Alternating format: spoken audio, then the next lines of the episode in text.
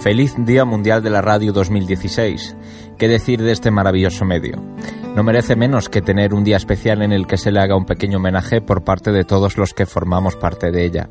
Hablo de la radio en género femenino, tal vez porque es sutil, es delicada, y parece que en los últimos años, a mi entender, ha ido perdiendo protagonismo en detrimento de los diversos formatos de entretenimiento digitales y el resto de medios audiovisuales que siempre serán más llamativos para algunos. La radio no goza de buena salud, pero lo intenta. Trata de reinventarse, de tener más presencia en lo digital. Aunque si le soy sincero, eh, pues para los que realmente amamos la radio desde el más puro sentido estricto de la palabra, nos dará igual cuántas innovaciones hayan realizado en materia de emisión o reproducción.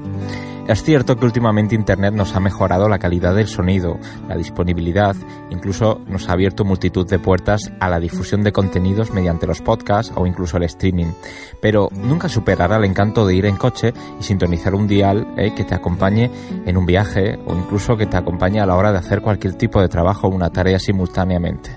Sobre todo, pues dejarte acariciar por las ondas de la frecuencia modulada. En definitiva, quiero mandar un mensaje para aquellos eh, que han perdido el sentido y el rumbo en el universo de la radio. La esencia no está en la música, porque para ello eh, nos podemos poner Spotify, YouTube o cualquier tipo de plataforma. La esencia tampoco está en sentarse delante de un micrófono y esperar a que acabe tu turno y también el mes para cobrar tu respectivo sueldo. Es más, eh, me atrevo a decir que la esencia de la radio no es ni que te escuche multitud de gente y cobres un pastizal por tu fama e incluso por vender un poco tu alma.